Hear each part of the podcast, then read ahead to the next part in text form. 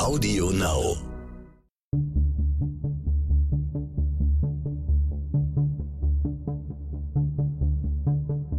Wie überführt man einen Mörder? Warum werden Menschen zu Tätern? Und welche Abgründe können in jedem von uns stecken? Im Sterncrime-Podcast Spurensuche erzählen Ermittler und Spezialisten über ihre spannendsten Fälle und die Herausforderungen ihres Berufes. Jemand hat die Scheibe der Tür eingeschlagen. Er ist in das Haus eingedrungen und hat den Mann, der darin wohnt, umgebracht. Es schaut aus wie ein Einbruch, der schiefgelaufen ist, aber warum wurde das Opfer so furchtbar zugerichtet? Das ist eine der vielen Fragen, die sich den Mordermittlern in Köln stellten, als sie zu diesem Tatort gerufen wurden. Ich bin Bernd Volland von Stern Crime und spreche mit dem Kommissar Peter Schnieders über diesen Fall und über die Kunst, nicht nur aus den Spuren zu lesen, sondern auch aus den Menschen, die sie hinterlassen haben. Hier noch ein Hinweis für alle Fans von True Crime. Stern Crime veranstaltet in diesem Herbst wieder eine Masterclass-Reihe, unsere Online-Kurse mit Kriminalexpertinnen und Experten. Der Fallanalyst Alexander Horn, die forensische Psychiaterin Nala Saimeh, der Strafverteidiger Jens Rabe und der ehemalige Kribo-Chef Jürgen Schmidt. Sie alle geben tiefe Einblicke in ihre Arbeit und beantworten in ihren Kursen auch viele Fragen der Teilnehmerinnen und Teilnehmer. Los geht es mit der ersten Masterclass am 14. September. Tickets und mehr Infos finden Sie unter stern-crime.de slash masterclass.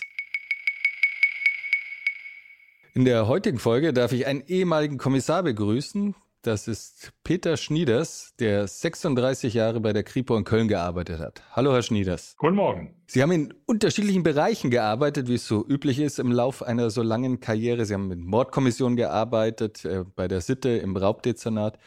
Was war denn Ihr Lieblingsbereich? Wo fanden Sie es am spannendsten?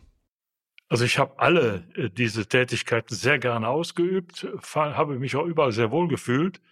Natürlich, äh, so was meine persönliche Neigung angeht, habe ich am liebsten in der Mordkommission gearbeitet, weil einfach die Faszination der Todesermittlung mich immer sehr beeindruckt hat. Was ist da die besondere Faszination? Sie haben ja in anderen Delikten, haben Sie ja auch die kriminalistische Arbeit, die Arbeit mit Spuren und so weiter. Also die besondere Faszination besteht für mich darin, dass ich also entdecken kann oder versuche herauszufinden, was treibt einen Menschen dazu, einen anderen zu töten. Was treibt einen Menschen dazu, sich selber umzubringen? Und was passiert, wenn ein Mensch stirbt? Wie stirbt er und warum stirbt er? Das zu ergründen und die Motivlage dazu, das war für mich immer hochinteressant. Dementsprechend haben Sie auch mit einer Vielzahl an Tätern zu tun gehabt. In dem Fall, über den wir heute sprechen, geht es auch um einen Mörder, bei dem ich in der Vorbereitung auf unsere Gespräche ein gewisses Mitgefühl spielen konnte ohne jetzt die Tat dabei beschönigen zu wollen. Er schien mir irgendwie auch ein armer Tropf zu sein. Wie oft saßen Sie Tätern gegenüber, die Ihnen leid taten?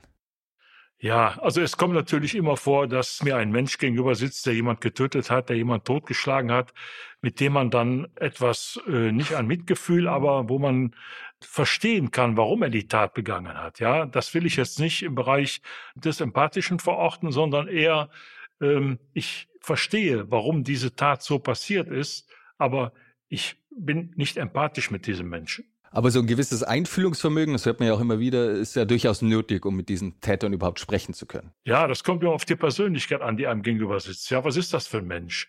Es ist ja so, dass die Vielzahl der äh, Tötungsdelikte ja Beziehungsdelikte sind. Das heißt also, ich bin immer im näheren Umfeld des Opfers oder des Täters, ermittle ich und finde da auch meistens auch denjenigen, der die Tat begangen hat. Das ist ja in vielen Fällen so. Und dann denke ich mal, kommt es darauf an, wie begegnet mir dieser Mensch in meiner ersten Ansprache am Tatort, in der ersten Vernehmung. Also ich habe schon mal äh, so reagiert, dass ich einem Alkoholiker, der jemand getötet hat, der vor mir saß, völlig fassungslos, zitternd, auf Entzug. Dem habe ich also drei Flaschen Bier besorgt und der hat dann zwei Flaschen getrunken. Dann war er völlig ruhig. Er war nicht betrunken, aber er war völlig ruhig und hat auch eine hervorragende Aussage gemacht. Ist natürlich eine kleine Gratwanderung, wenn man so etwas tut, aber das muss man natürlich auch entsprechend vermerken. Ich kann das ja nicht so stehen lassen, denn dann kann ja möglicherweise ein Rechtsanwalt später argumentieren und sagen, der ist beeinflusst worden durch eben diesen Alkohol. Aber es kommt immer auf die Persönlichkeit an. Jemand, der gut zugänglich ist, mit dem man reden kann, ist ja meistens so, dass diese Menschen etwas loswerden wollen. Jemand, der also im familiären Umfeld jemand getötet hat, der steht unter einem unglaublichen Druck. Kommt also auch nicht selten vor, dass so eine Familie, in der das passiert ist, wenn die Polizei kommt, sagt, Gott sei Dank sind Sie endlich da, wir haben lange auf Sie gewartet. Ist mir auch schon passiert. Hatten Sie auch Täter, bei denen Sie sagen mussten, mit dem kann ich nicht? Also weil er, weil die Tat so ist, dass sie mir so sehr unter die Haut geht oder dass ich einfach mit dieser Person einfach überhaupt nicht klarkomme, dass Sie zum Kollegen sagen müssen, geh du da rein, ich kann das nicht machen. Ja, klar, absolut. Also äh, es gibt solche Menschen, es gibt auch solche Typen. Und äh, ich war mal an einem Tatort, äh, wo ein kleiner Junge umgebracht worden ist und seine Mutter von dem Lebensgefährten.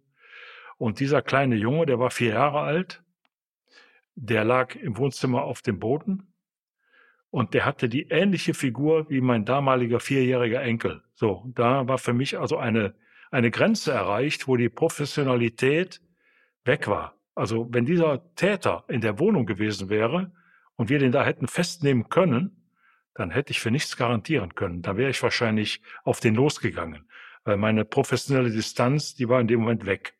Verursacht eben durch das Bild, was sich da eingeprägt hat, durch den kleinen Jungen, der meinem Enkel sehr ähnlich sah, war, ich, äh, war es mit der Professionalität ein bisschen schwierig. Was haben Sie dann gemacht? Haben Sie gesagt, okay, aus dem Fall gehe ich raus oder wie sind Sie da vorgegangen? Nee, nee, aus dem Fall bin ich nicht rausgegangen. Wir haben ihn später festnehmen können. Er war auch eine unglaublich dämliche Motivation. Ja, man hat sich gestritten und dann war Alkohol im Spiel und er hat geglaubt, sie sei fremdgegangen und hat sie dann getötet und hat geglaubt, der kleine Junge, der kann mich wiedererkennen und hat ihn mitgetötet. Also manchmal ist die Motivlage eine ganz merkwürdige.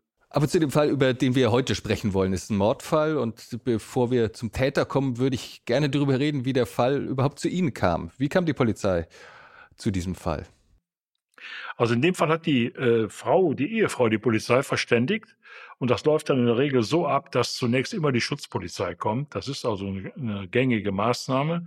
Und die Schutzpolizei, die haben also dann die Aufgabe, erstmal den Tatort zu sichern und zu sehen, was erwartet uns da oder was ist überhaupt passiert? Und dann äh, verständigt man in der Regel die Kriminalpolizei. Das ist dann zur Nachtzeit meistens der Kriminaldauerdienst und am Tages natürlich dann die Mordkommission.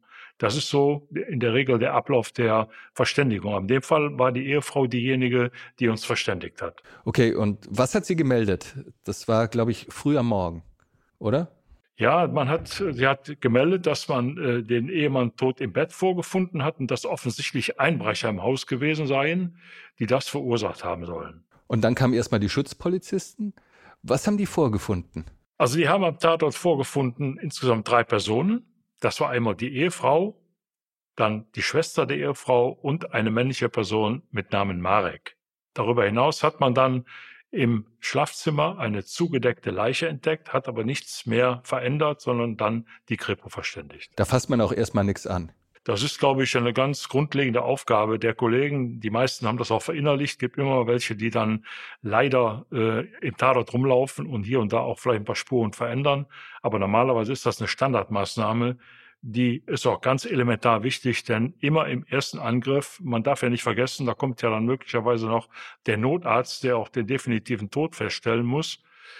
Und da gibt es schon jede Menge Bewegung am Tatort und da kann natürlich schon sehr viel kaputt gehen. Und da sind wir immer sehr daran interessiert, dass das nicht passiert. Und das ist eine der Hauptaufgaben der Kollegen der Schutzpolizei, die das zuerst am Tatort sind. Und Sie haben schon äh, drei Personen dort, die auch schon Dinge angefasst haben und die Leiche berührt haben. Das hat, davon gehen wir also aus, denn das lässt sich auch gar nicht vermeiden. Aber diese äh, gelegten Spuren von Familienangehörigen oder von Angehörigen, die im Hause berechtigte Spuren hinterlegen können, die kann man später also ganz gut auseinanderhalten. Das geht schon. Und dann werden auch Sie von der Mordkommission relativ zügig angerufen, oder? Das stimmt, ja, genau. Wir sind auch relativ zügig verständigt worden und dann äh, rückt immer eine Mordkommission aus. In Köln gibt es fünf ständige Mordkommissionen, die mit jeweils fünf bis sechs Beamtinnen und Beamten besetzt sind. Und verantwortlicher Leiter ist immer der Leiter dieser Mordkommission. Und mit dieser Mordkommission rücken dann auch zwei Spurensicher und ein Fotograf mit aus. Also insgesamt sind in der Regel immer so um die sechs bis acht Personen am Tatort tätig. Welches Bild bot sich Ihnen, als Sie ankamen? Äh, als ich persönlich angekommen bin, da war die Leiche schon aufgedeckt, weil der Notarzt hat ja eine Untersuchung vorgenommen, hat also den Tod festgestellt und dann warten wir in der Regel immer, bevor überhaupt jemand äh, an die Leiche rangeht, den Fotografen ab. Der fotografiert zunächst mal das komplette Umfeld mit der Leiche, mit dem, was er also in der Wohnung sehen kann. Und erst dann, dann kommt der Rechtsmediziner und macht die ersten Untersuchungen. Da geht es dann um die Todeszeitbestimmung, da geht es um darum, was sind das möglicherweise für Verletzungen? Müssen wir in der Wohnung ein mögliches Tatwerkzeug suchen? So in der Form läuft das dann ab. Und wie waren Ihre ersten Eindrücke an diesem konkreten Tatort? Die ersten Eindrücke waren so, dass äh, wir haben ja neben dem Bett ein großes Messer gefunden. Äh, dann gab es eine nicht mehr verifizierbare Verletzung an der Nasenwurzel. Das hätte alles Mögliche sein können. Das hätte ein, ein Einstich sein können. Es hätte ein Schuss sein können, weil man das nicht so genau feststellen kann. Aber das war richtig. Das war ein Loch. Das war ein Loch in, neben der Nasenwurzel, genau. Und um den Hals von der Leiche war ein Kabel geschlungen, ein Stromkabel geschlungen. Das, wie wir dann als später festgestellt haben, stammte von einer Nachttischlampe. War das Opfer dieser, es war ein Mann, ist mit richtigem Aufwand getötet worden. Ja, das zeigte sich ja schon an den ersten Feststellungen des Rechtsmediziners, der also uns auch schon mitteilte, es gab erhebliche Stichverletzungen. Im vorderen Brustbereich gab es jede Menge Stichverletzungen. Und nachdem die Leiche gedreht worden ist, hat der Rechtsmediziner auch im Rückenbereich einige Stichverletzungen entdeckt.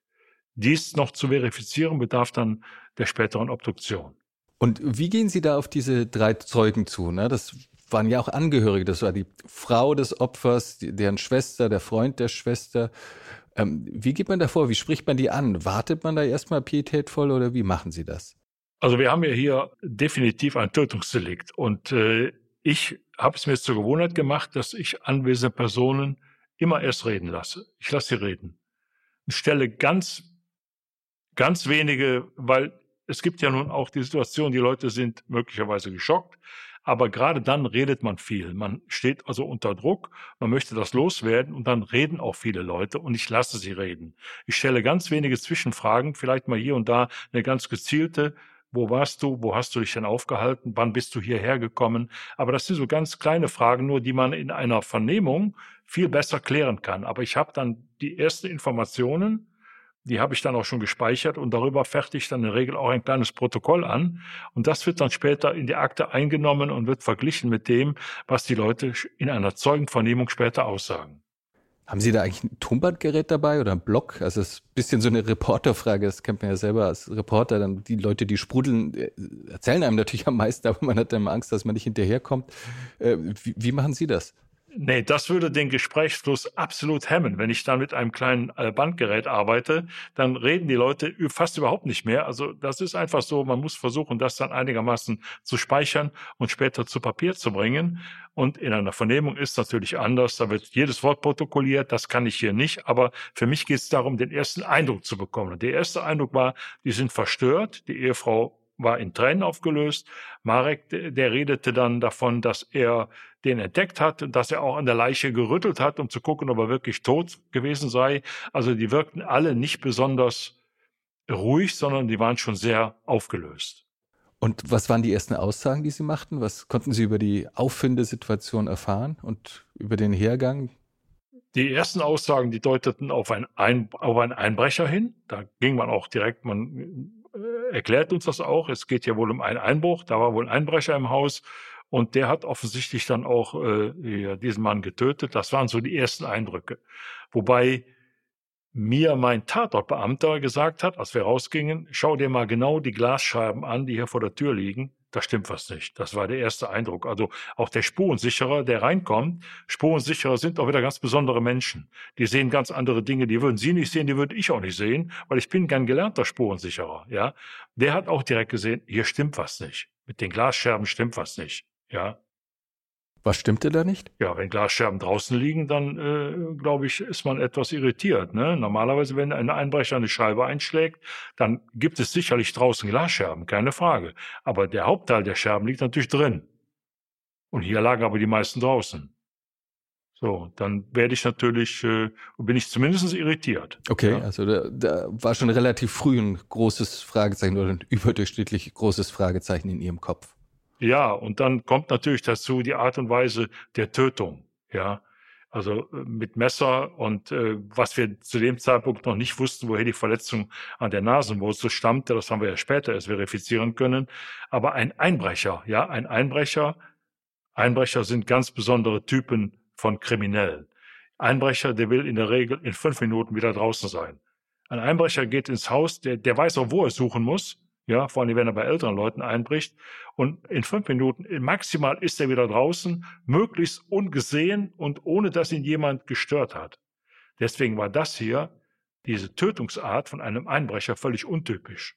Die drei Leute, das waren allesamt Jüngere, also so um die 20 rum, auch das Opfer. Ja, das Opfer war, glaube ich, Mitte 30. Die Ehefrau war, glaube ich, Anfang 30, aber die anderen beiden waren natürlich noch im jugendlichen Alter, sage ich mal, obwohl, wie wir später festgestellt haben, glaube ich, auch so zwischen, zwischen 18 und 20 Jahre alt. Und haben die erzählt, was sie selber gemacht haben? Also wie sie reingekommen sind, wie sie das Opfer aufgefunden haben? Also das haben sie im Detail noch nicht von sich gegeben. Da wurde nur erzählt, dass man morgens dahin gekommen ist. Die Ehefrau kam ja von der Tankstelle zurück und dass sie den dann so, vorge so vorgefunden hat. Aber im Detail hat man dazu nichts gesagt. Wir haben auch im Detail nicht nachgefragt. Zumindest nicht direkt. Ja. Und, und äh, da mussten Sie auch erstmal die Ergebnisse abwarten. Ne? Das hat man ja oft auch nicht so vor Augen, wie, wie wichtig auch die Technik ist und wie viel Zeit das braucht, der technische Aufwand. Ja. Was, was waren die ersten Ergebnisse oder die Ergebnisse, die die Spurensicherung und die Gerichtsmedizin dann nach näherer Untersuchung brachten? Also die ersten Ergebnisse direkt am Tatort, die deuteten schon mal darauf hin, dass unterschiedliche Waffen eingesetzt worden sind. Wobei, wie gesagt, das Loch in der Nase, an der Nasenwurzel noch nicht verifizierbar war, aber es waren natürlich die Messerstiche da und die Stichverletzungen da. Zumal neben dem Bett ja ein großes Fleischermesser gelegen hat, was wir da gefunden haben. Und dadurch waren schon mal zumindestens erklärbar, und das hat der Rechtsmediziner auch da schon gesagt, hier müssen, hier kann nicht nur ein Täter gearbeitet haben, hier müssen mehrere, mindestens zwei tätig gewesen sein, denn das Drosseln mit dem Kabel und gleichzeitig stechen, das ist ziemlich schwierig. Denn jemand, der gedrosselt wird, der wehrt sich, ja. Und wenn man jemand versucht zu erdrosseln, dann hat das immer eine Zeitspanne von mindestens fünf bis zehn Minuten, bevor der ganz ruhig ist. Der war zwar schon gehandicapt durch die Verletzung, die er am, an der Nasenwurzel erlitten hat, aber er hat sich ja gewehrt, er hat ja gebrüllt, er hat ja geschrien. Und dadurch kam es dann möglicherweise auch zu anderen Tathandlungen, die zu dem Zeitpunkt aber noch nicht im Detail feststanden. Aber es ließ sich ja ahnen, dass es sich nicht nur um einen Täter gehandelt haben dürfte. Ja, das war also schon die eindeutige Aussage des Rechtsmediziners. Da ist mehr passiert. Da war die Einbruchshypothese für uns, nachdem wir den Tatort aufgeräumt hatten, war die schon fast vom Tisch. Und was hat die Spurensicherung ergeben? Ja, Spurensicherung ist immer so ein langwieriges Verfahren. Ja, die Spurensicherung zu der Zeit jedenfalls war DNA noch ein bisschen schwierig. Es war noch nicht so ausgereift. Da hat die, hat die Kripo und die Spurensicherer haben dann mit Klebefolien gearbeitet. Und das ist ein ziemlich langer Zeitraum. Dann klebt man erstens die Leiche komplett ab. Das ist so, wird mit Klebefeldern noch markiert. Und natürlich das komplette Umfeld um die Leiche, das gesamte Bett im Wohnzimmer, überall da, wo, das würde heute ein Profiler machen, das haben damals unsere Tatortbeamten gemacht, man versucht nachzuvollziehen, wo hat der Täter agiert? Wo hat er sich bewegt? Wo hat er etwas angefasst? Was hat er, er möglicherweise hier verändert? Und die ersten Ergebnisse, die hat man am Tatort nicht. Das dauert immer eine Zeit. Da gehen bestimmt zwei, drei Tage ins Land, bevor die sagen können, es gibt hier eine Fingerspur, die wir nicht erklären können. Es gibt hier eine, es gibt hier äh, eine Blutspur, die wir nicht erklären können. Bei so einem Tat, geschehen, kann es ja vorkommen, dass der Täter sich selber verletzt. Bei einem Messerangriff passiert das sehr häufig, dass die Täter selber verletzt sind. Und wenn man dann Fremdblut findet, was wir, glaube ich, aber nicht gefunden haben, sondern wir haben an vielen an vielen Gegenständen in der Wohnung auch Blutwischer gefunden. Wir haben Blutauftropfungen gefunden, die aber fast alle vom Opfer waren. Gab es sonst noch Auffälligkeiten, die auf den Tathergang hinwiesen? Ja, wir hatten dann auch die ersten Ergebnisse nicht nur von der Spurensicherung, sondern auch dann von der Rechtsmedizin, der dann definitiv schon auch die Tatwaffe beschreiben konnte, die eingesetzt worden waren. Und da gab es auch schon die ersten Theorien von einem möglichen Schuss in, äh, in den Bereich der Nasenwurzel. Womit auch immer, das war zu dem Zeitpunkt noch nicht ganz klar. Aber der Rechtsmediziner war sich ziemlich sicher, dass da also ein Schuss erfolgte. Kein Schuss mit einer Waffe, sondern mit einem anderen Gegenstand. Das kann alles, konnte zu dem Zeitpunkt alles Mögliche gewesen sein. Und im, äh, im Küchenbereich hat dann unser Tatortbeamte, der dann auch natürlich, wenn wir so ein Tatort haben, gehen wir die ganze Wohnung ab. Es wird komplett alles nachgeschaut. Und er hat dann in der Küche äh, beim Gehen über die Fliesen ein hohles Geräusch gehört, nachgeguckt, eine Fliese hochgedeckt und dann haben wir da also einen ziemlich großen Bargeldbetrag in D-Mark gefunden. Äh, wie wir dann später ermittelt haben, war das also in der Regel Schwarzgeld, was er so mit seinen Geschäften im Gebrauchtwagenhandel nebenbei verdient hat, was er also auch dann der Steuer vorenthalten hat und immer in der Küche deponiert hat. Das war auch das Geld, was sie, die Ehefrau, bekommen hat, wenn sie sich einkleiden ging. Sie hat ja nie mit äh, Scheckkarte bezahlt, sondern immer nur mit Bargeld, immer größere Summen Bargeld mitgenommen.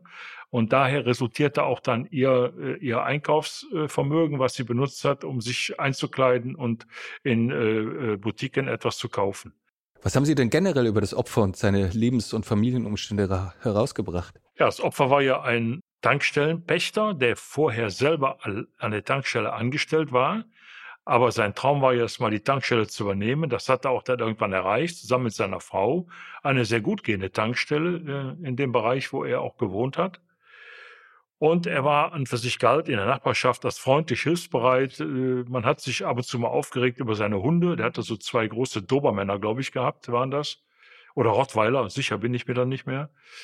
Ansonsten galt er als freundlich hilfsbereit, aber in der Familie selber äh, war er wohl äh, nicht so sehr gelitten. Er soll seine Frau also häufiger äh, verprügelt haben. Und glaube ich, ein ganz wesentlicher Punkt war auch, dass sie, äh, so hat sie es später auch gesagt, sie sei schwanger gewesen und äh, innerhalb dieser Schwangerschaft habe er ihr mal in den Bauch getreten und sie habe daraufhin das Kind verloren. Das war für uns nicht mehr zu verifizieren konnte auch später nicht mehr so nachgehalten werden, ob das tatsächlich stimmte, ob sie wirklich schwanger gewesen sei, denn sie hat das äh, Kind auch selber äh, abgetrieben, sage ich mal. Sie war dabei nicht in der Klinik und deswegen war das für uns auch nicht mehr so nachzuhalten. Aber gut, das stand erstmal im Raum, dass er also in der, innerhalb seiner ehelichen Beziehung ab und zu gewalttätig äh, gewesen sein soll. Also klingt nach einem potenziellen Tatmotiv. Das wäre ein potenzielles Tatmotiv, wenn also eine Ehefrau über längeres Zeitraum misshandelt wird, dann kann es schon mal dazu führen, dass man äh, ja an einem bestimmten Punkt dann auch äh, sagt, jetzt ist genug und dann kommt es zu einem solchen Delikt, was übrigens auch schon mal häufiger vorkommt, denn wenn Menschen über Jahre lang misshandelt werden, wenn Ehefrauen, meistens sind es ja Frauen, die misshandelt werden, die geschlagen werden, die vergewaltigt werden, dann kann es schon mal vorkommen, dass irgendwann der Zeitpunkt kommt, wo die Frau sagt, jetzt ist genug und dann tötet sie ihren Mann. Das ist schon mal häufiger vorgekommen. Und Ihre Zweifel an der Einbruchsstory sind weiter gewachsen? Die sind erheblich gewachsen. Ja, die sind erheblich gewachsen, weil einmal äh, die Situation des Einbruchs selber überhaupt nicht zu dem passt, was ein Einbrecher normalerweise tut. Also die herausgefallenen Glasscherben, die draußen liegen, das passt überhaupt nicht zum Einbruch. Dann gab es natürlich auch im Haus die äh, Angaben der Familie. Es ist nichts entwendet worden, es fehlte nichts. Also ein Einbrecher, der in so ein Haus geht, der wird sicherlich nicht dieses Bargeld finden. Das ist ja schwierig auf Anhieb zu finden, aber der hätte sicherlich andere Dinge mitgenommen. Da stehen ja Elektrogeräte rum. Damals war man ja immer fixiert auf elektronische Geräte, die man gut verkaufen konnte. Es fehlte nichts. Dann äh, ging es ja um ein Bild, ein Bild, was also an der Wand hing angeblich hing und dann später stand es unten. Das passte auch nicht, denn äh, Marek hat dann angegeben, er hätte es wieder aufgehängt und es war wieder unten. Also das stimmte, mit der ganzen Geschichte stimmte das nicht. Und da wurden unsere Zweifel natürlich immer größer und äh, das führt natürlich irgendwann dazu, dass man konkreter hinschaut und diese Ermittlungen wurden dann auch ausgeweitet auf die komplette Familie. Heißt also nicht nur auf das Umfeld des Opfers, sondern auch das Umfeld der möglichen, der, ich sage ganz bewusst, der möglichen Tatverdächtigen, sprich also Familie von Marek, die Familie der Ehefrau äh, und die Familie der Schwester. Wie gehen Sie da vor, wenn Sie da in der Familie äh, ermitteln und auch in, in Richtung von Familienangehörigen? Ne? Das ist ja einerseits, also hochsensible Situationen, die sind möglicherweise traumatisiert und es gilt ja auch die Unschuldsvermutung. Das heißt, sie befragen Unschuldige, die möglicherweise wirklich schwer erschüttert sind und äh, gehen dort auch mit dem Verdacht dran und, und gleichzeitig kommunizieren die ja auch alle untereinander. Ne? Wenn Sie die Mutter jetzt über den Sohn befragen, den Sie im Verdacht haben, dann erzählt die das dem vielleicht. Wie gehen Sie da vor? Also wir, wir machen es in der Regel immer so, dass zunächst für uns alle Zeugen sind. Ja, der Zeugenstatus ist für uns etwas günstiger, denn wenn wir jemanden als Beschuldigten äh, benennen, dann hat er einen ganz anderen rechtlichen Status. Ein Beschuldigter muss bei der Polizei keine Aussage machen. Und wenn man jemand sagt, du bist jetzt beschuldigt, wir verdächtigen dich dieser Tat, dann ist er Beschuldigter, dann hat er Rechte und dann ist es in der Regel so, dass die Leute die Aussage verweigern. Solange die aber Zeugen sind, dann müssen sie aussagen. Sie müssen zwar nicht bei der Polizei aussagen, aber sie müssen bei der Staatsanwaltschaft aussagen. Da müssen sie aussagen, sonst kann man möglicherweise jemanden in Beugehaft nehmen. Und solange wie das irgendwie geht, lassen wir den Zeugenstatus stehen, dann kann man mit den Leuten reden. Und wenn man mit jemandem redet, dann gibt es immer, wenn jemand etwas erzählt, es gibt nur eine Wahrheit. Ich kann immer nur eine Wahrheit erzählen.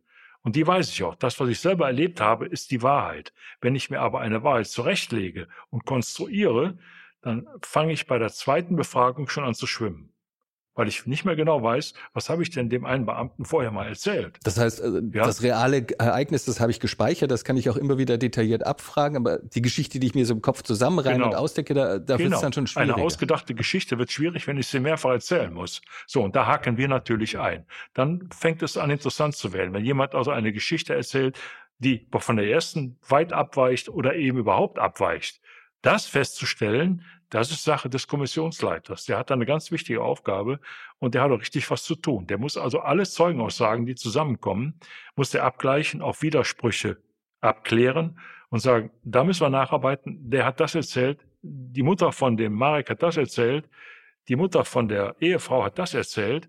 Und wenn da etwas nicht zusammenpasst, da wachsen natürlich auch dann die Zweifel. Die Zweifel an der ganzen Geschichte.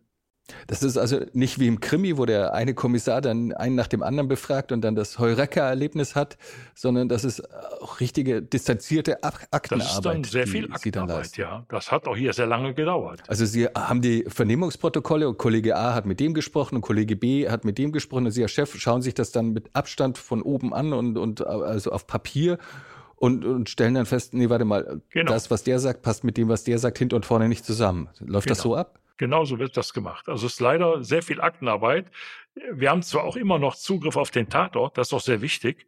Der Tatort ist für uns so lange interessant, wie die, wie die Ermittlungen laufen. Denn Sie dürfen nicht vergessen, wir machen dann auch Vernehmungen. So, und dann, wenn wir mal irgendwann in die Situation kommen, einen Tatverdächtigen oder eine Tatverdächtige zu haben, dann erzählt die auch möglicherweise etwas. So, Täterwissen ist immer wichtig. Und wenn jemand etwas erzählt, dann kann man immer noch, wenn man den Tatort noch beschlagnahmt hat, nachschauen, was erzählt die oder was erzählt dem hier denn da? Passt das mit dem, was wir am Tatort gefunden haben, überein? Stimmt das, dass er oder sie das Messer neben das Bett gelegt hat? Stimmt das, dass er oder sie der Leiche das Kabel um den Hals gelegt hat? Stimmt das so? Was ist da passiert? Wer hat was angefasst? Wer hat was gemacht?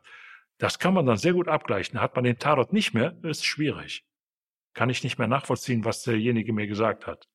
Und was waren im konkreten Fall die Widersprüche, die Sie in den Akten und in den Vernehmungsprotokollen gefunden haben? Also die hauptsächlichen Widersprüchlichkeiten waren einfach darin äh, zu sehen, dass von den Zeiten her einiges nicht passte. Von den Zeiten. Die Zeiten, die angegeben worden sind, wer wo wann gewesen sein wollte. Das hat dann auch später derjenige, der als Beschuldigter geführt worden ist, auch dann so revidieren können, dass wir die Zeiten nachvollziehen konnten. Da wurde ja erzählt, wer wann wo gewesen ist. Das ist manchmal auch ganz wichtig. Das, und wer wo wann das Haus verlassen hat, wann hat die Ehefrau das Haus verlassen, wann sind die möglichen Täter dann dahin gegangen, welche Zeit ist dafür in Anspruch genommen worden, was hat man im Haus vorgefunden, ja, zum Beispiel die Hunde, die eingesperrt waren, die sonst nie eingesperrt waren. Die Hunde waren an dem Tag eingesperrt. Warum? Weil sie nicht bellen sollten, um natürlich den Mann möglicherweise nicht zu wecken, damit der wach wird und möglicherweise sich auch dann so entsprechend wehren kann. Also es sind so Dinge passiert, die man dann in den Vernehmungen gut festhalten kann. Und da gibt es dann so viele Widersprüche, dass wir später gesagt haben, so, jetzt ist der Punkt erreicht, wo wir in einen Tatverdacht kommen, in einen Tatverdacht gegen Mitglieder aus dieser Familie. Okay, und, und noch sind die Personen im Zeugenstatus, aber irgendwann kann man ja nicht mehr weiterfragen. Irgendwann schnallen die das ja auch, was, äh, was sie so vor Augen haben. Wie, wie geht man dann weiter vor? Also wir haben äh, natürlich dann äh, im Laufe der Zeit, das sind ja schon mehrere Wochen ins Land gegangen, haben wir uns überlegt, was kann man noch machen, um möglicherweise etwas mehr herauszubekommen, ohne dass wir die Leute direkt konkret ansprechen. So, da wird natürlich diskutiert, was, welche Möglichkeiten gibt's da? Da gibt es die Möglichkeiten eines kleinen Lauschangriffs und die Möglichkeiten eines großen Lauschangriffs. Für beide. Was ist denn da der Unterschied? Der Unterschied ist, beim kleinen Lauschangriff kann ich geringe Technik einsetzen. Der große Lauschangriff, da wird jemand direkt ganz konkret in seiner Wohnung abgehört. Ganz konkret. Der große Lauschangriff heißt, es gibt keine weiteren Möglichkeiten mehr, in diesem Fall weiterzukommen. Keine.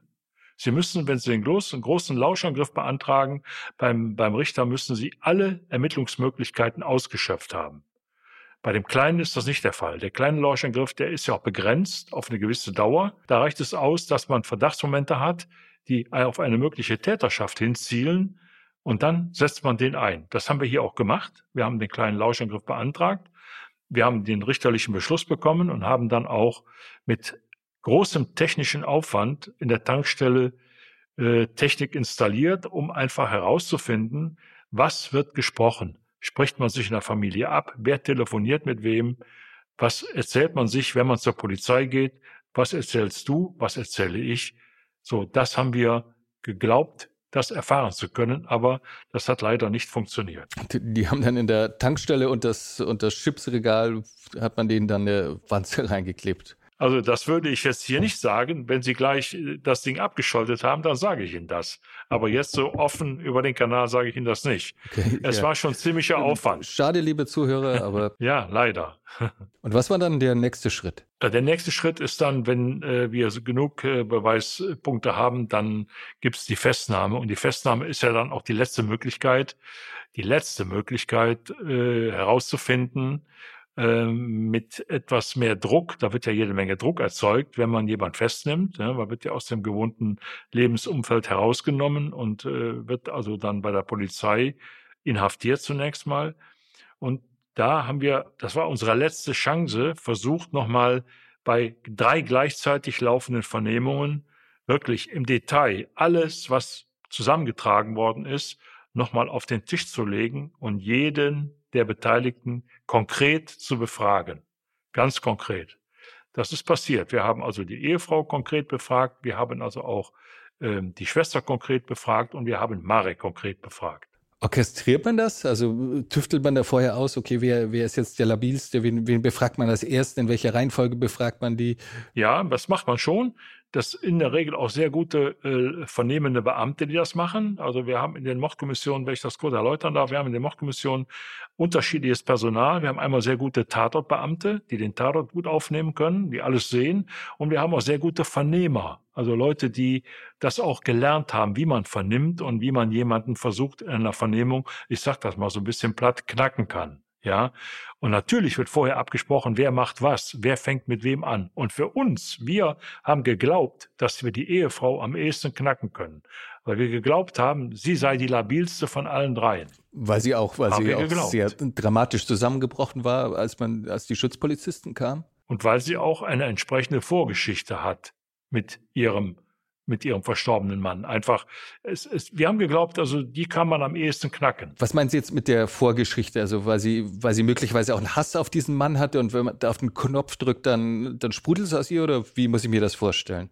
Genauso. Man muss so, genauso muss man sich das vorstellen. Jemand, der also emotional schon sehr stark eingebunden ist in diesen ganzen Fall, der also auch mit dem, mit ihrem Mann etwas erlebt hat, der Gewalttätigkeiten erlebt hat, da haben wir geglaubt, wenn überhaupt jemand redet, dann redet sie.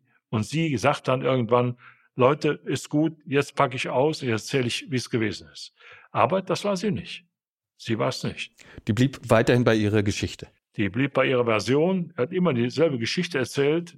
Und solche, die Vernehmungen liefen auch ziemlich lange. Wir waren, glaube ich, bis abends um, wenn ich glaube, bis abends 18, 19 Uhr den ganzen Tag mit diesen Vernehmungen zugange. Denn wenn sich aus Vernehmungen etwas ergibt, wo wir noch Ermittlungen tätigen müssen. Das erfolgt dann auch am gleichen Tag. Aber die Uhr tickt natürlich. Irgendwann müssen wir so weit kommen, dass wir sagen können, wir haben einen dringenden Tatverdacht. Der dringende Tatverdacht, der also zu einer möglichen Haftbefehlsinhaftierung reicht, das muss an dem Tag passieren, denn wir können die ja nicht ellenlang festhalten, die Leute. Und wenn die draußen sind, dann können die sich besser absprechen, damit ihre Geschichte dann heimlich im Wald, wo sie mit ihrem Lauschangriff nicht hinkommen. Also ich glaube, wenn die äh, alle rausgekommen wären, dann wäre es für uns sehr schwer geworden. Sehr schwer. Okay. Und äh, wie reagierte die Schwester? Äh, ich war bei der Vernehmung der Schwester nicht dabei, da kann ich nicht viel dazu sagen, aber sie war so ähnlich gestrickt wie ihre, wie ihre Schwester, die Ehefrau. Die war auch ziemlich äh, stur und auch ziemlich hart. Also die hat auch ihre Version immer wieder erzählt. Und ich weiß also, ich habe ja nicht bei allen Vernehmungen teilgenommen, weiß aber aus den Gesprächen, die dann zwischendurch gelaufen sind, dass sie also auch äh, immer bei ihrer Version geblieben ist. Und das ist ja auch schwierig, ne? wenn man also nur äh, jemand versucht, mit Gesprächen äh, zu überzeugen, dass er etwas sagen kann oder sagen soll. Das ist ziemlich schwierig, jemand dann äh, dazu zu bringen, ein Geständnis abzulegen. Das heißt, Ihre letzte Chance vor dem Hintergrund der langsam ablaufenden Uhr, das war Marek. Ja, für mich noch nicht mal so sehr. Ich bin einfach nur aus Interesse mal in die Vernehmung reingegangen von Marek und Marek zeigte sich also absolut cool so nach dem Motto, äh, was wollt ihr eigentlich von mir? Das Einzige, was ihr für mich tun könnt, ihr könnt mir eine Pizza bestellen. Ich habe nämlich Hunger, ich möchte was essen. Das war so das, was er so zwischendurch mal von sich gegeben hat. Ich habe ungefähr, ja, ich will nicht, vielleicht 20 Minuten, 30 Minuten bei der Vernehmung zugehört, bin rausgegangen und habe mir dann überlegt, äh, warum sprichst du den nicht einfach mal auf eine andere Art und Weise an? was ich auch schon mal häufiger versucht habe, hat doch schon ein paar Mal funktioniert, aber nicht immer so, wie ich mir das vorgestellt habe. Auf eine besondere Art und Weise heißt äh, nicht in einem Polizeijargon, sondern eher auf eine etwas menschliche Art und Weise den versucht anzusprechen. Der Gedanke kam mir einfach und dann habe ich äh, den Kollegen gebeten, er möchte mal kurz rausgehen und habe dann hab mich zu Marek hingesetzt, ziemlich nah und habe mit ihm 20 Minuten lang gesprochen. Wann kam Sie auf die Idee? Also, weil er was ausstrahlt oder wann, wie kam Sie auf die Idee? Also, er wirkte auf mich ja nicht wie ein erwachsener Mann. Er wirkte eher so wie ein, wie ein schüchterner junger Mann, der zwar nach außen sich ziemlich cool gab, aber doch dem man ansah, dass er unter erheblichem Druck stand. Ja, man entwickelt da so ein Gespür für. Ne? ist ja mehr so ein Bauchgefühl, wenn man jemanden sieht, ich hatte den bis dahin ja noch nur ganz kurz einmal gesehen. Später in der Vernehmung war ich ja gar nicht dabei. Aber ich habe ihn dann da gesehen. Ich denke, warum sprichst, versuch doch einfach ihn mal auf eine menschliche, ich sag jetzt nicht, äh, vielleicht auch väterliche Art anzusprechen. Ja, Marek war noch keine 20, ich war schon knappe 50, also warum versuchst du das nicht? Ja. Und dann bin ich nochmal rein und habe mit ihm gesprochen. Ich habe ihm also in aller Deutlichkeit vor Augen geführt, dass er wenn überhaupt, jetzt die Chance hat, reinen Tisch zu machen, dass wir wissen, dass etwas passiert ist in dem Haus, wo sicherlich er nicht ganz unbeteiligt war und dass ich an sein Verantwortungsgefühl appelliert habe und habe gesagt, jeder, der etwas tut, muss dafür eine Verantwortung übernehmen. Verantwortung heißt auch, mich diesen Dingen zu stellen, ja, auch zu sagen, ich war das und auch die Konsequenzen zu tragen. Und außerdem habe ich ihm gesagt, wenn du etwas sagen willst und sagen kannst, da wird das sicherlich dazu beitragen, dass man später vor Gericht das berücksichtigt, dass du vielleicht dann auch mit einer etwas geringeren Strafe davon kommst. Aber wichtig ist, dass du für dich selber erkennst, es ist ein Zeitpunkt gekommen, wo ich etwas sagen kann und wo ich etwas sagen muss.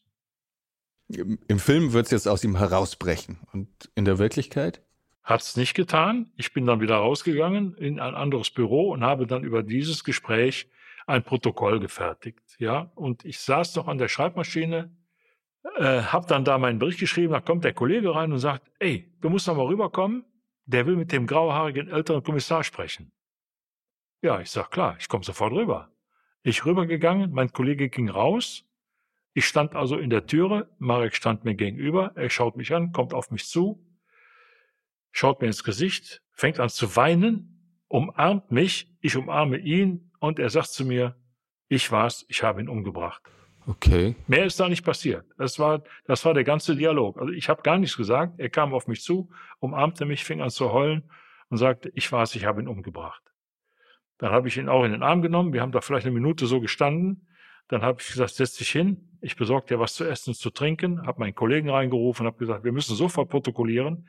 Der ist weich. Jetzt ist er so weich, dass er uns alles erzählt, was wir wissen wollen. Was sagt er, wie ist die Tat abgelaufen und die Planung? Also er hat, er, er hat das, was die, was die Tat angeht, von Anfang an alles erzählt. Er hat also auch erzählt, dass die Ehefrau die, die Antreiberin gewesen sei, dass die Ehefrau diejenige war, die seine Freundin, also ihre Schwester bedrängt hat und gesagt hat, Also äh, du musst mir einen Killer besorgen, äh, ich will den loswerden und versuch mal jemanden zu finden. Ich habe auch Geld da und dann ist die Schwester also auch dann auf ihn zugekommen, hat gesagt, also vielleicht können wir da einen Russen engagieren aus dem Viertel, wo viele Russen wohnen. Und äh, er hat das nicht ernst genommen. Er hat also gar nicht geglaubt, dass da wirklich eine ernsthafte Absicht hinterstecken würde. Aber dann, da er ständig bedrängt wurde und auch mit Geld gelockt wurde, hat er dann irgendwann gesagt, okay, ich mache das hat sich dann äh, überlegt, welche Waffe kaufe ich von den 1000 Mark, hat dann auch äh, versucht, eine Pistole sich zu beschaffen. Das hat nicht funktioniert.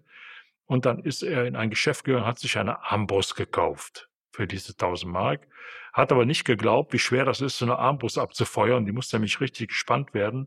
Er hat dann noch mehrfach trainiert in einem kleinen Waldstück hat dabei auch einen Pfeil weggeschossen, den er nicht mehr wiedergefunden hat oder den er nicht mehr rauskriegen konnte, hatte aber noch einen Pfeil übrig. So, und dann hat er überlegt, wie machen wir das? Und dann hat die Schwester ihn instruiert, hat gesagt, meine Schwester hat das vorbereitet, wir haben auch Bilder hier vom Haus, wo das ist, wie wir reinkommen. Sie hat das so weit vorbereitet, dass wir auch wissen, wo wir hin müssen, in welchen Raum wir rein müssen. Ist doch dann so absprachegemäß gemacht worden bis zu dem eigentlichen Tatmorgen. Dann ist man schon um vier Uhr aufgestanden und pünktlich um sechs Uhr, weil ja die Ehefrau gesagt hat, ich bin dann weg, ich bin dann zur Tankstelle, dann könnt ihr ins Haus. Die Ehefrau hat dann so vorgesorgt, dass die Haustüre offen geblieben ist und sie also ohne großen Widerstand in das Objekt rein konnten. Man hat sich dann auch anhand der Bilder orientieren können und hat dann gewusst, da ist das Schlafzimmer. Er hat dann die Armbrust gespannt, hat die Schlafzimmertüre aufgemacht, seine Freundin das Licht angemacht, damit er sehen kann, wohin er schießt. Er hat angelegt mit der Armbrust, hat geschossen und der Pfeil hat dann das Opfer genau an der Nasenwurzel getroffen. Aber nicht eingedrungen, sondern ist nur kurz eingedrungen, abgeprallt. Der Mann ist natürlich wach geworden, das Opfer ist wach geworden, hat dann rumgebrüllt, was wollte er hier von mir und so. Und dann sind die beiden offensichtlich in Panik geraten, weil ja äh, die Tat war ja nicht vollendet. Dann hat er mit einem mitgebrachten Messer mehrfach auf den Mann eingestochen. Dabei ist die Klinge aber krumm geworden. Das hat dann seine Freundin gesehen, die ist in die Küche gelaufen, hat aus dem Messerblock ein großes Fleischermesser geholt und hat dann mit diesem Fleischermesser auch auf ihn eingestochen. Wohl so lange, bis er einigermaßen ruhig war. Dann hat die Schwester äh, versucht, ein Stromkabel um seinen Hals zu legen. Das ist aber wohl gerissen. Das hat er gesehen. Er hat dann die Nachttischlampe genommen und die, das Kabel von der Nachttischlampe um den Hals gewickelt und so lange zugezogen, bis der Mann sich nicht mehr gerührt hat. Dann hat man im Haus alle Schubladen aufgemacht, Schränke aufgemacht, alles rausgerissen, hat also sich überlegt, wir täuschen einen Einbruch vor und auch Sachen verändert und zu guter Letzt dann auch die Scheibe eingeschlagen an der Tür. Und die Frau des Opfers, die war gar nicht zugegen, weil die ging davon aus, dass irgendwelche Auftragsmörder reinkommen würden. Die Frau des Opfers war nicht zugegen, die war in der Tankstelle. Die hat die Tankstelle betrieben und ist dann später zurückgekommen, nachdem die beiden da angerufen haben, gesagt, du musst zurückkommen. Ich weiß nicht, was am Telefon gesagt worden ist, das hat er uns noch nicht erzählt, wie man sie wieder hergeholt hat. Sie kamen dann zurück und alle drei waren dann zum Zeitpunkt, als die Schutzpolizei da war und wir da waren, alle drei am Tatort. Und äh, die Brutalität der Tat, also es klingt hart, aber die war letztlich die Folge von Dilettantismus, war ein dilettantischer Auftragsmord.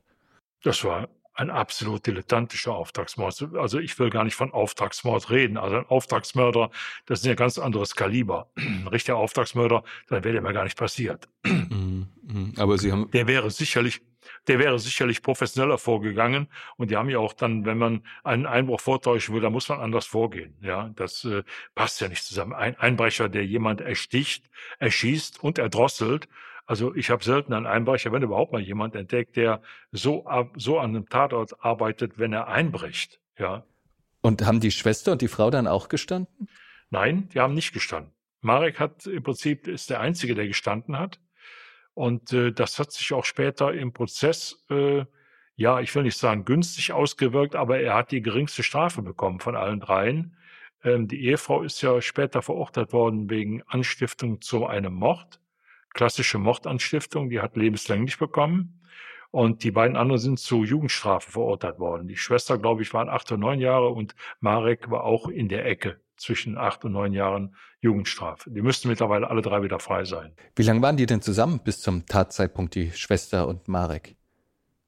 Sie, er hat sie ja, glaube ich, kurz vorher erst kennengelernt. Er war ja auch, äh, hat ja ein bisschen Schwierigkeiten gehabt mit, mit Frauen und überhaupt jemand kennenzulernen. Er hat er seiner Mutter schon mal häufiger auch Mädchen vorgestellt, die gesagt hat, also manche gefallen mir, manche gefallen mir nicht. Und die hat ihr überhaupt nicht gefallen. Also diese, die, seine jetzige aktuelle Freundin.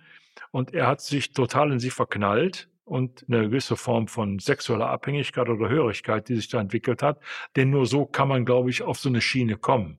Ich kann mir nicht vorstellen, wenn man ein normales Verhältnis hat, dass man dann bereit ist, für jemanden einen anderen Menschen zu töten. Also da muss schon mehr gewesen sein. Und sie hat den manipulieren können. Sie hat ihn absolut manipulieren können.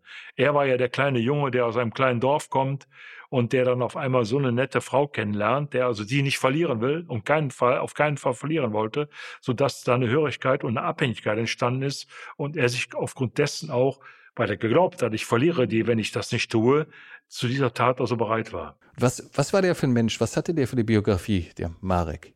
Ja, Marek war im Prinzip ein ganz einfach gestrickter Junge, der also aus einer, aus einem kleinen Dorf kam, mir ist das nicht erinnerlich, glaube ich, war, glaube ich, aus, aus Tschechien, aus der Tschechischen Republik kam er, glaube ich, rüber. Er war so ein, ein Junge, der in kleinen und, und äh, für uns geordneten Verhältnissen aufgewachsen ist, aber irgendwann auch die Kurve nicht gekriegt hat. Er hat mehrfach versucht, auch Lehrstellen anzufangen. Das hat nicht funktioniert. Er hat ein bisschen rumgemagelt, hat kleinere Delikte begangen. Also eine, eine, eine, eine Vita, die ja nicht äh, äh, alltäglich ist, die zwar nicht alltäglich ist, aber die natürlich auch bei jungen Leuten schon mal häufiger vorkommt. Er hat auch häufiger dann auch Kontakt gesucht zu Frauen, das hat nicht so ganz, oder zu jungen Mädchen, das hat nicht so ganz funktioniert. Er war also immer so ein bisschen abseits, auch mit seinen Eltern gab es dann Schwierigkeiten später mal.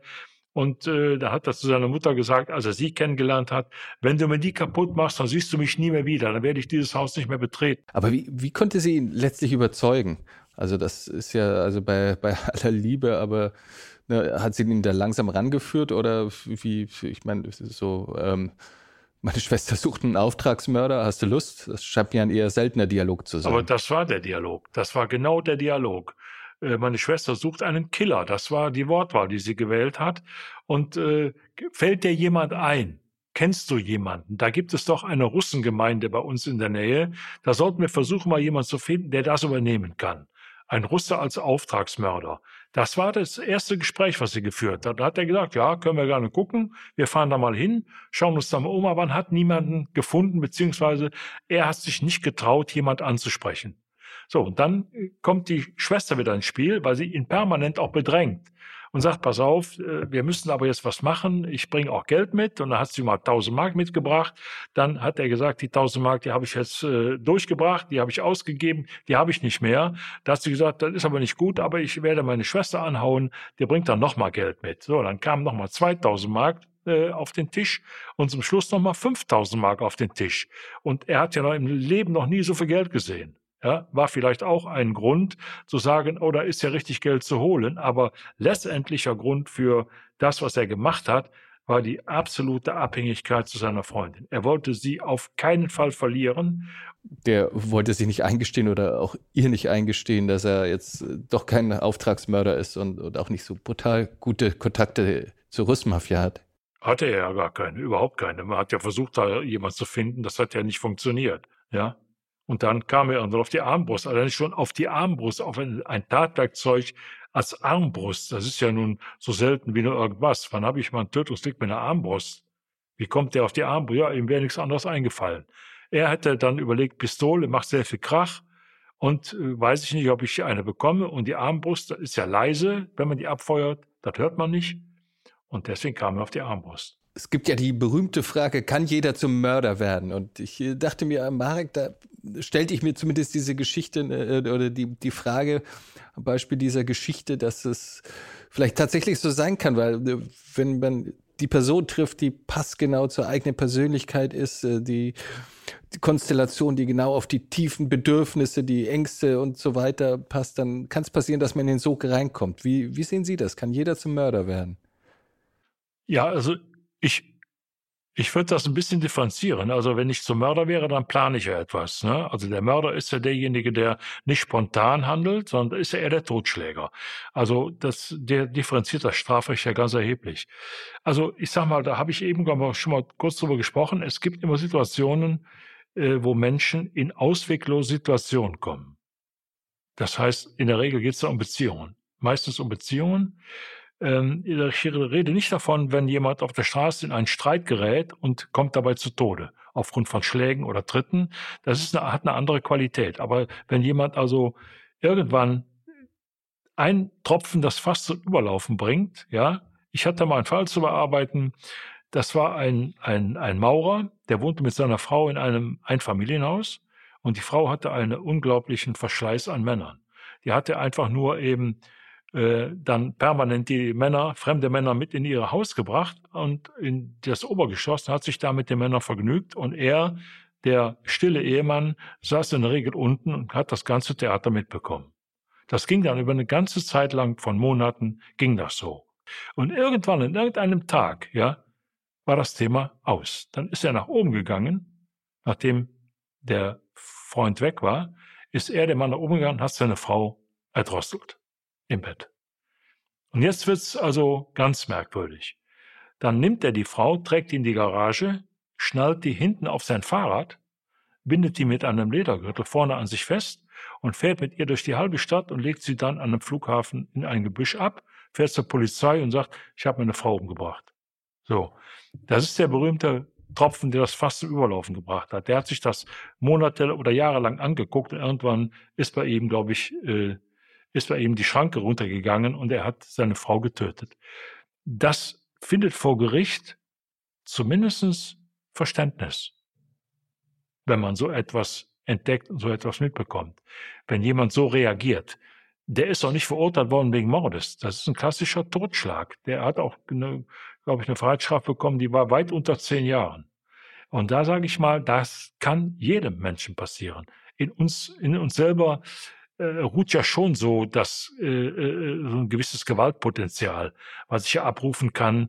Jeder Mensch kann das. Das liegt in unseren Genen auch. Wir waren ja früher auch immer gewalttätig. Ganz, ganz früher. Und da ist sicherlich etwas unübrig geblieben. Und dass jeder da Gewalt zu Gewalt neigt oder Gewalt ausüben kann, dessen bin ich überzeugt. Ob jeder zu einem Mörder werden kann, da habe ich meine Zweifel. Aber jeder kann in Situationen kommen, wo er, sag ich mal, sich nicht mehr kontrollieren kann und wo es dann passiert dann, wenn man das dann auch unter Mörder fassen will, kann ich sagen, ja, ich glaube schon, dass das jeder werden kann. Wo, wobei ich mir schwer tue mit dem äh, Begriff der Auswegslosigkeit, weil äh, ja, er mag es empfunden haben, aber es gab schon noch andere Alternativen. Klar, wenn er nicht damit klarkommt, dass die Frau so viele Liebhaber hat und sie empfängt, aber man kann sich auch einfach trennen, wenn die sexuellen Bedürfnisse halt nicht äh, zusammenpassen, statt jetzt äh, zu morden. Ja, klar, äh, ist gar keine Frage. Da gibt es unterschiedliche Lösungsmöglichkeiten für, ja.